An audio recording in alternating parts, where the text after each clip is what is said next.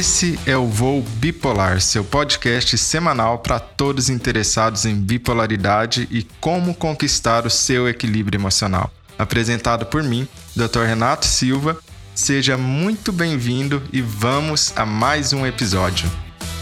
Olá, familiares e a bipolaridade. Como que o familiar lida com alguém que é bipolar, com todos os desafios que existem em conviver ao lado de alguém que está em uma crise, por exemplo, de depressão ou de mania. E para isso nós temos uma convidada especial, médica psiquiatra, que é Laís. Se vocês não conhecem ainda, vão conhecer agora. E vamos conversar um pouco sobre isso. Deixe-me convidá-la para ela se juntar aqui a mim, para a gente poder conversar sobre esse assunto tão importante. Vamos lá. Eu fiquei muito feliz com o convite, com o tema também que a gente pensou junto, né, Renato? Porque é muito a minha praia, né? Não é de hoje que eu também trago a minha vulnerabilidade, além de eu ser médica de humanos de zero a 289 anos, ter feito especialização em psiquiatria, plantas medicinais, eu sou filha de um bipolar, irmã de um bipolar. Desde muito pequena, né, eu vivenciei crises, na verdade, na época eu não sabia que eram crises, mas meu pai teve diversas tentativas de suicídio, falo sobre isso abertamente tem alguns anos, por incentivo dele mesmo, né? Ontem no telefone ele estava falando comigo, ele viu que o Marcelo postou, divulgou a live, ele falou assim: "Ai, que legal, tem que falar mesmo, é muito importante vocês falarem sobre isso, porque há 20 anos atrás, por exemplo, quando meu pai teve, né, as primeiras grandes crises, ou começou a ter grandes sintomas aí, ainda era mais difícil, né? E sendo mais difícil para todos, os familiares também ficam mais perdidos. E quanto mais munido de informação está o familiar, o tratamento segue outro rumo, né?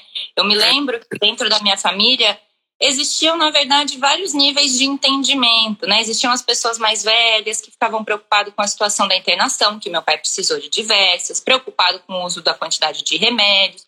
Por outro lado, tinha o pessoal mais jovem, como a minha mãe, a minha tia, que já tinham um melhor entendimento e menos estigma sobre a doença. Enfim, é, vivo essa jornada todos os dias como médica, né, conversando com familiares e tentando conduzir ali a rede de apoio da melhor forma possível. E também vivo desde muito pequena dentro do meu próprio núcleo familiar. Então, para mim é uma honra compartilhar tudo isso. Eu fico muito feliz mesmo de falar de, de familiar para familiar aqui, sabe? Me arrepia só de lembrar tudo que já passou. É muito emocionante para mim. É, e eu acho que você tocou no ponto importante, né, Laís, dessa questão de que talvez a gente tenha perdido a noção do quão mais difícil era anteriormente, né? Porque eu estava pensando aqui, 20 anos atrás, a gente não tinha nem celular, né?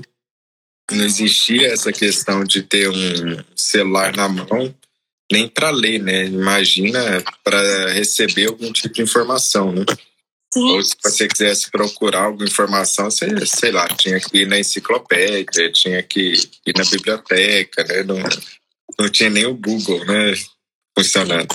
O Instagram com certeza não existia, né? O Instagram existe há 10 anos agora, né? Sim. Imagina. E aí, as lendas, né? Imagina, se hoje a gente ainda vive as lendas da patologia, como elas corriam há 20, 30 anos, né? Então, assim, do pouco que se falava, uma porcentagem eram informações erradas ou então ainda com, enfim, era muito complicado. Então, já trazendo uma visão otimista também, estamos numa nova fase, né, de psicoeducação.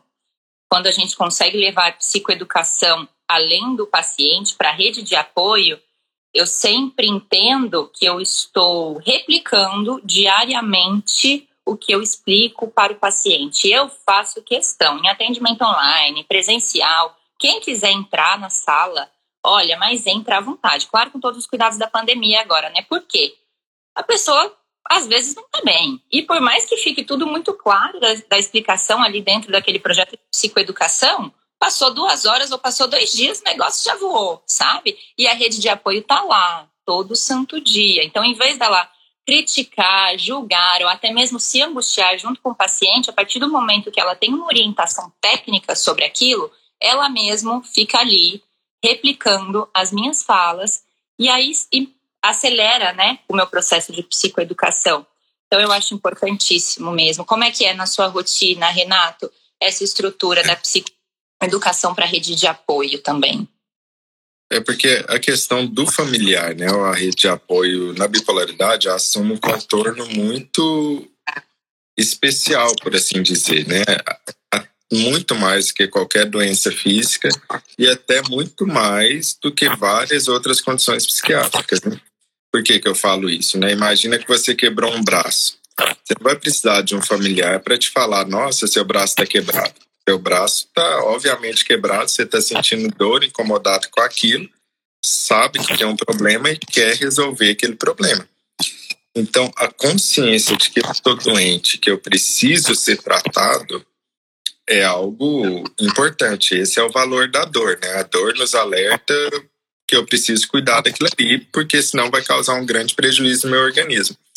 Já na bipolaridade, tem uma particularidade que impede isso. Por exemplo, nas crises de mania e de hipomania, principalmente, que é o foguinho e fogão, que eu costumo brincar. Onde que é comum a pessoa não ter consciência de que está doente. E aí vira um problemão, porque a pessoa não está mais consciente de que ela está doente, ela não está consciente que ela tem um problema, e logo ela não vai procurar tratamento e não vai aceitar o tratamento. Então, quem é que vai salvar essa situação? Quem, onde vai cair essa responsabilidade? Obviamente, no familiar ou na pessoa querida que esteja por perto. Por isso que é tão diferente a gente falar na relação de familiar de um bipolar de um familiar de uma doença do coração, por exemplo, que a pessoa está vendo que está doente e está aceitando tratamento. Esse ponto é crucial. Todos os períodos e fases onde a própria pessoa não tem consciência da doença e vai precisar do familiar tomar as rédeas, assumir as responsabilidades durante algum tempo até aquela pessoa ficar bem e conseguir ter a própria responsabilidade, né? É, isso acaba deixando um peso, talvez, uma responsabilidade muito maior nos ombros e nas mãos dos familiares. Que agora vão precisar sim saber sobre a doença, vão precisar conhecer sobre a doença, porque muitas vezes quem vai reconhecer é o familiar, não é a própria pessoa. É, você já deve ter visto isso inúmeras vezes, né, Laís? Onde que a esposa sabe que o marido vai entrar em mania muito antes dele ela já avisa, né? Ela já avisa, ah, ele mudou, ele mudou o jeito de olhar, ele mudou a forma como ele caminha, ele mudou isso, aquilo, são sinais sutis. O acompanhante relata muito bem. Eu brinco até, né? Eu falo, deixa eu ouvir agora a testemunha. Aí vem a esposa, aí vem o filho, né?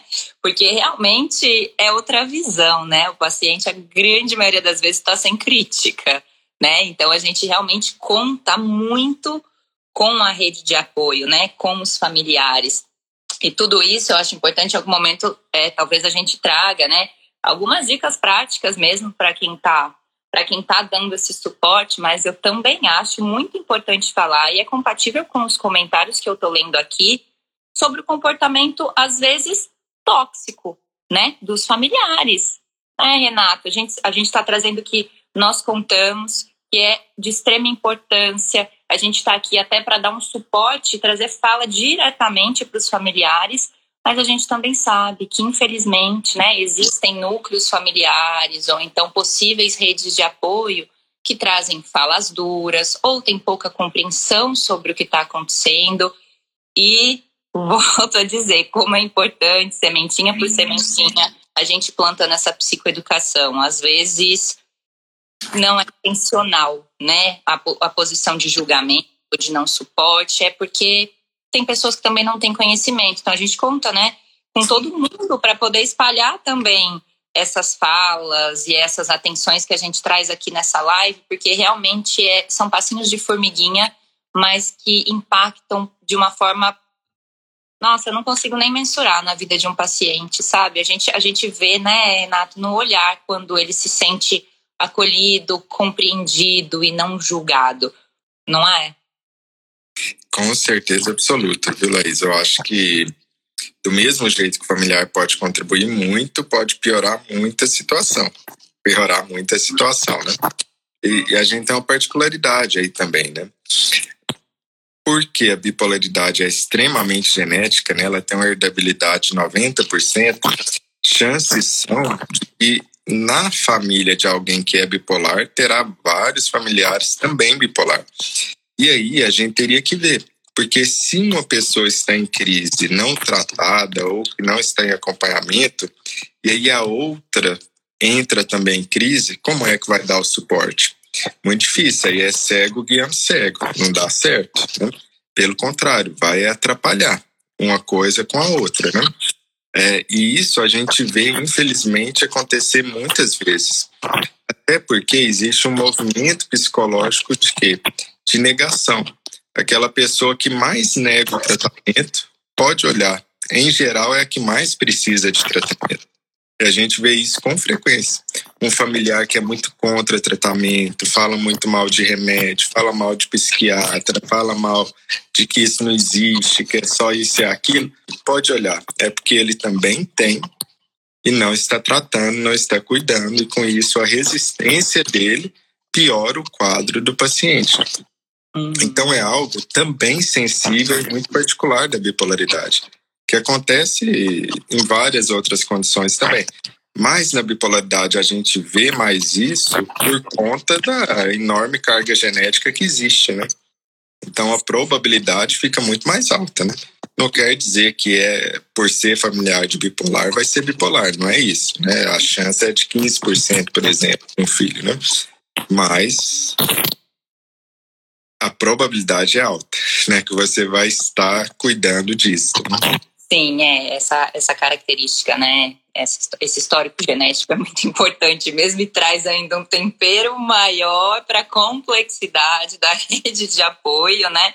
Dentro, dentro do bipolar. E aí eu, eu brinco, né? Também eu sempre falo: olha, eu não preciso, eu não falo nunca de paciente, né? E nem preciso, porque dentro da minha família e da minha própria história eu consigo trazer N exemplos, sabe? E eu acho muito importante também, Renato, é, trazer uma luz aqui, como, como eu digo sempre, até acabei de postar um vídeo aqui antes da live, né? O caso do meu pai foi um transtorno, é um, né, gravíssimo, né? Foi gravíssimo, está sendo tratado, então continua sendo, né? Está bem porque está tratado. Foram 15 anos aproximadamente até a dita estabilização, tá? Trazendo que realmente não é fácil, coisa que você já traz aí também tem muito tempo, né? A primeira tentativa de suicídio dele foi quando eu tinha 13 anos e a última não teve sucesso em nenhuma, ele está vivo, tá, gente? E a última foi uma semana antes da minha formatura na faculdade de medicina. Então, assim, olha que jornada, né? Mas deu tudo certo. E aí, passou algum tempo, o meu irmão começou a apresentar alguns sintomas. E o meu pai já estava estável. E o meu pai foi uma grande rede de apoio para o meu irmão. Meu irmão estava morando longe, em outro país, as coisas começaram a ficar difíceis. O meu pai é a pessoa que tem mais tempo disponível. Hoje, ele é uma rede de apoio para a minha vida. Então, olha como assim, né? No contexto familiar, falando português bem claro, uma mão lava a outra, sabe? Hum. E um dia a gente está precisando, meu irmão era uma criança quando meu pai, né, adoeceu grave. Outro dia a gente consegue ajudar. O meu irmão é estudante de medicina também, então, assim, a vez dele de ajudar outra pessoa vai chegar em algum momento. Então, olha como é um ciclo. Porque às vezes, né, colocando como o bipolar, tem aquelas sensações de culpa, de eu estou dando trabalho, meu Deus, eu só dou trabalho, eu não tenho utilidade para nada. Calma. Nesse momento é você que precisa ser cuidado mais para frente a gente nunca sabe, né? Quem consegue fazer certas previsões? O importante é a pessoa conseguir, né, é, retomar o seu estado de saúde mental saudável, tocar sua vida. Meu pai não perdeu autonomia. Hoje em dia, né? Lógico que na época as medidas foram outras. E hoje ele dá suporte, dá suporte até para mim, para falar bem a verdade. Então, por mais que às vezes quem está ouvindo a gente esteja passando por uma floresta escura, cheia de desafios, a luz chega, tá, gente? Trouxe aí um caso, um case de família de 15 anos de luta, né? 15 anos de muita luta. E deu tudo certo. E claro que a gente continua vigilante e cuidando. né? Não é porque deu tudo certo. Também joga o lítio para cima e vai embora, né? Não é assim. é, eu acho que você deu um exemplo perfeito aí, né, Laís? Lembrando. A gente nunca sabe o que, que tem lá na frente, né? Mas uma coisa que, que definitivamente a gente pode perceber é que quando uma pessoa se dedica ao tratamento, estabiliza e fica bem, como foi o caso do seu pai, ele está numa condição muito maior, muito melhor de dar apoio a outras pessoas que muito provavelmente virão. Pela questão genética, então é muito provável que essa pessoa agora que melhorou, ela vai poder olhar para outras pessoas que talvez não tenham conseguido a melhora que ele conseguiu. Por quê? Porque é muito mais fácil eu ensinar, eu dar apoio, eu dar um testemunho muito mais poderoso quando eu vivi isso, né? Então você quer aprender musculação com um cara que é fortão ou com um cara que é magrelinha? Eu quero aprender com fortão, porque alguma coisa ele fez. Eu estou vendo que ele passou por um processo, eu estou vendo que ele teve um resultado, né? Então, quem que é a melhor pessoa para ensinar sobre estabilização? provavelmente quem passou pelo processo se estabilizou. O testemunho dele é extremamente poderoso, né? É, porque eu tô vendo que ele conseguiu isso que eu quero conseguir também. Sim. Por isso, quando alguém melhora, está se tratando e tem alguns caminhos difíceis, né? Você falou de 15 anos aí, né? É importante saber que não está fazendo isso só por ele, né? Mas também pelos outros que estão na sua, à sua volta. E quando eu melhoro, eu impacto muito positivamente na vida de quem está à minha volta. E quando eu estou mal, eu não estou impactando só a minha vida. Né? Eu vou impactar de alguma maneira as pessoas que me amam ou que estão ao meu redor, né?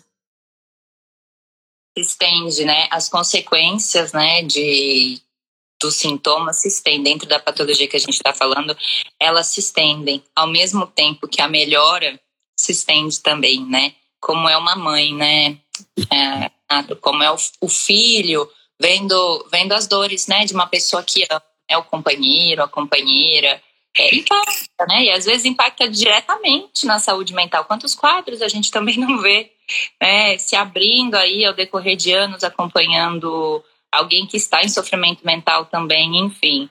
É aquela bolinha de neve, né? Que se estende para outras pessoas. O sono também, eu reparo bastante, sabe? Como familiar, quando a gente fala de hábitos de higiene do sono e tudo mais, como o familiar é importante, como a rede de apoio é importante, porque a gente entende que as pessoas estão na mesma casa, né? Então não adianta um falar que precisa desligar a TV e o outro. Não, detalhes, eu estou trazendo agora coisas bobas. Eu acho que eu já começo assim as dicas objetivas, porque são esses movimentos dentro da rotina do paciente que conseguem deixar o nosso plano terapêutico aplicado na prática e saindo do papel bonitinho, né? O sono, é claro, é sempre um, um grande alerta, né? Um dos grandes pontos no tratamento do transtorno afetivo bipolar. E como os hábitos familiares impactam para o paciente. Quando a gente fala de hábitos de higiene do sono, putz, como é que a pessoa vai aplicar sozinha, né? Ou ela vai ficar como um chato, ou então ela não vai conseguir aplicar, às vezes por causa de ruído, telas ou hábitos alimentares, como café. Então, assim, são, são detalhezinhos do dia a dia, né, Renato, que a gente conta muito com, com outras pessoas que, para mim, a família é parte sempre do tratamento, né? Apesar de às vezes ter um papel agravante é. Aí a gente tem um ponto importante, né, Laís? Porque uma das grandes preocupações quando frequente é, é, se eu tenho transtorno bipolar, como que eu protejo meu filho de também ter? E aí a gente poderia ter falar de várias dicas, você terminou de dar uma que seria o sono, por exemplo, né? Mas de longe a que é mais importante é trate de você primeiro. Se você está melhor, você já reduziu muito a possibilidade que o seu filho vai ter. Por que isso, né?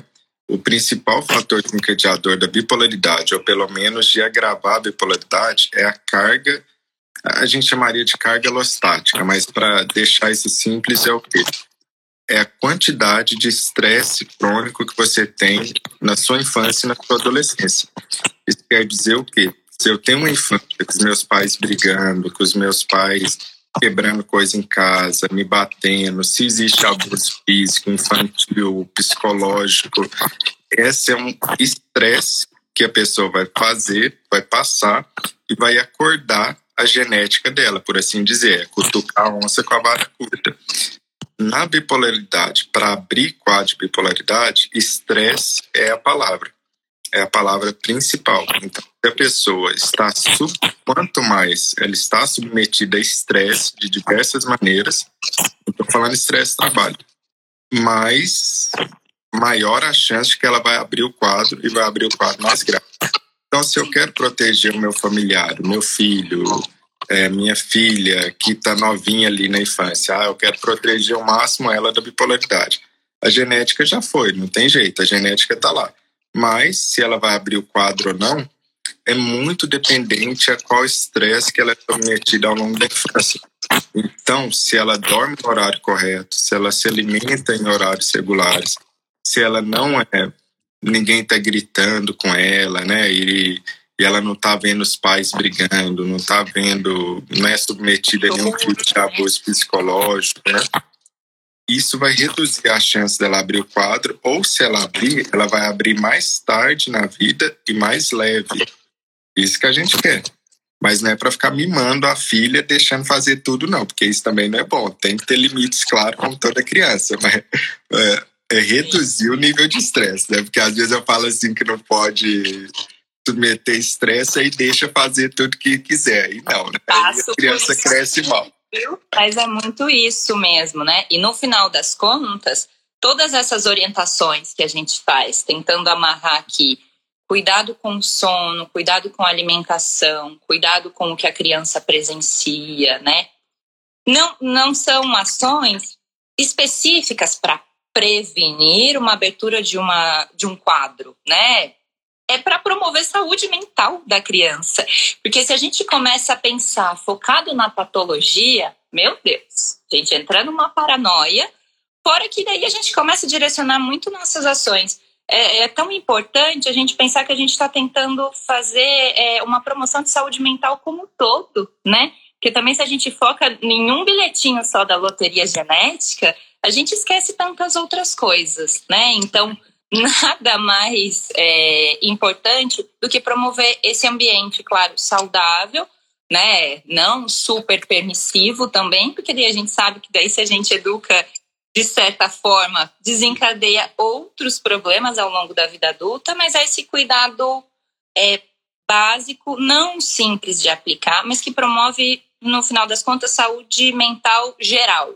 E quando a gente, como mãe, né, falando como mãe agora, se preocupa, né, e começa a colocar essas açõezinhas na saúde mental do filho, a gente acaba fazendo pela gente também, porque muitas vezes a motivação materna vai na frente e a gente só segue o fluxo. Então, estou cuidando da, da prevenindo aí alguma, alguma alteração da minha filha, tomando cuidado, mas também cuidando de mim. E eu acho que já, já puxa uma outra reflexão, né?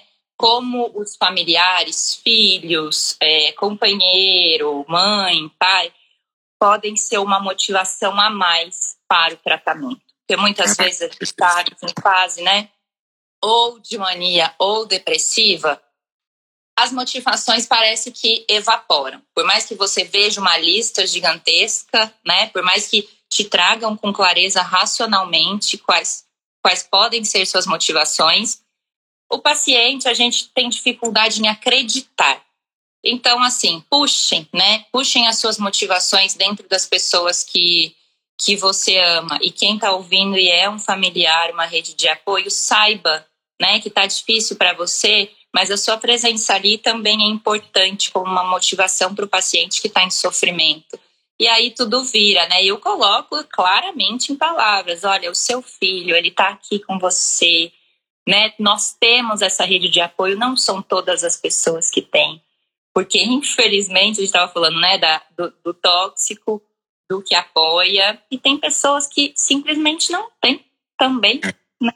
que realmente estão sozinhas, ou porque foram para uma cidade, estão sozinhas, ou que pela idade já perdeu os entes queridos, ou que realmente se desvinculou totalmente da família, até por sintomas da própria patologia, né? Então, assim. A, a qualidade de vínculo com alguma pessoa, algum familiar, é capaz de salvar muitas vidas, né? Já vi isso várias vezes no consultório. Por exemplo, é, eu lembro de um marido que estava em mania, completamente sem nenhuma consciência ou crítica da doença, né? Só que ele tinha um vínculo tão forte com a esposa que a esposa falava para ele e ele fazia. Aí ele, mas ele deixava claro, ele falava, ó, oh, não acredito em nada que vocês estão falando, porque isso é uma bobagem, né? Porque ele estava grandioso, que é um sintoma da mania, né? Mas ela tá falando, então eu vou fazer. E ele tomava o remédio até que ele melhorou e aí ficou bem. Mas ele só foi internado por conta desse vínculo que tinha com a esposa, que mesmo durante a patologia, mesmo durante um momento onde ele estava com muitos sintomas, ainda mantinha aquele vínculo mais visceral, por assim dizer, que levava ele a se cuidar, tomar os remédios, mesmo que ele não acreditava, ele não acreditava. Mas a confiança dele na esposa era tanto que ele fazia, né? É, e um, uma outra questão que você abordou e que tem até um conceito interessante, né? Para você ver como é importante a questão do seu ambiente. É, a gente sabe que pode acontecer quase 60%, 70% de bipolares perdendo cognição ao longo da vida, né? É, só que existe um conceito que é de reserva cognitiva. O que, que é isso? Isso quer dizer que se você tem uma reserva cognitiva, se você aprende idiomas, se você estudou bastante, se você se mantém ativo, essa perda cognitiva não acontece. Então você vê como várias coisas ao longo da sua vida podem te proteger, inclusive das consequências, deixar o quadro muito mais leve, mais manejável. Sim. Sim, sim. É, e, você, e a gente vai falando e vai passando só as lembranças na minha cabeça, né? E é uma característica também do, do transtorno, né? Essas habilidades cognitivas, mais, enfim, elevadas e tudo mais. O meu pai, ele brinca, é, e a gente, eu vejo que ele tem estratégias, eu não sei se foi orientado pelo psiquiatra dele, não, mas ele continuou estudando, sabe? Ele brinca quando ele tá querendo encher meu saco, ele só fica falando em inglês comigo. Então, assim, vai puxa, depois fica bom, né? Porque na época que tava mal, não tava, era nada. Vai puxando para manter essa atividade mesmo cognitiva, né? E é tão importante trazer isso, sabe? Porque eu me lembro, né, que quando eu era adolescente, meus pais acabaram se separando, enfim, quando eu tinha uns 14, 15 anos, e eu decidi viver com meu pai, né? Eu quis ficar com meu pai.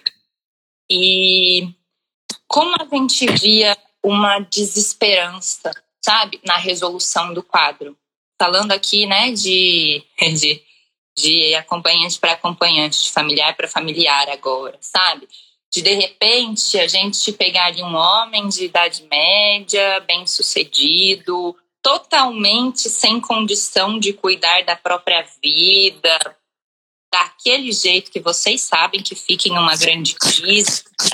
Como a gente fica pensando e ouvindo sobre falas de desesperança, né? Nossa, nunca mais vai voltar a ser o que era antes. Nossa, não, como que vai voltar a trabalhar? O meu pai é meteorologista, trabalhava né, no controle do tráfego aéreo de Congonhas e realmente ele precisou ser afastado do trabalho e ele foi para a reserva porque a gravidade do quadro e não tinha mais condição mesmo de continuar exercendo ali a responsabilidade que ele tinha. Mas depois ele buscou outros caminhos, né? O estudo, né? Manter a atividade e, né, funcionando com coisas interessantes. Então, assim, é muito também da rede de apoio entender o momento de cuidado, mas também sentir o momento que você pode devolver a autonomia para aquele paciente, porque é difícil, né? A gente passa 15 anos naquela redoma, com todo o cuidado do mundo, controlando, que daí a gente tem que entrar com controle financeiro, controle de relacionamentos, controle de tudo que você possa imaginar. De repente a pessoa está melhorando e ela merece também, né? A retomada, né, da sua própria vida e também não é fácil. E também fica nas mãos dos familiares, que a grande maioria das vezes o controle financeiro, principalmente, né, Renato, precisa ser realizado por outra pessoa, que é um, do, grandes, né, acontecimentos aí também impactantes na vida de um paciente adulto com transtorno afetivo bipolar, mas as coisas vão entrando no caminho. E não é fácil a gente tatear quando pode, quando não pode, quando é o nosso momento de soltar, o nosso momento de abraçar a situação, né? E às vezes ser até mais duro. Mas estamos aí para trocar sobre isso também. Eu continuo me deixando à disposição. Eu converso com todo mundo que me procura depois da live para trocar uma ideia. Tudo der certo, a gente vai deixar salvo também, né, Renato? É um assunto que dá pano para manga, né? Ah, Daria ter que marcar outra, né? Temporadas, né? Dá para fazer temporadas, sim.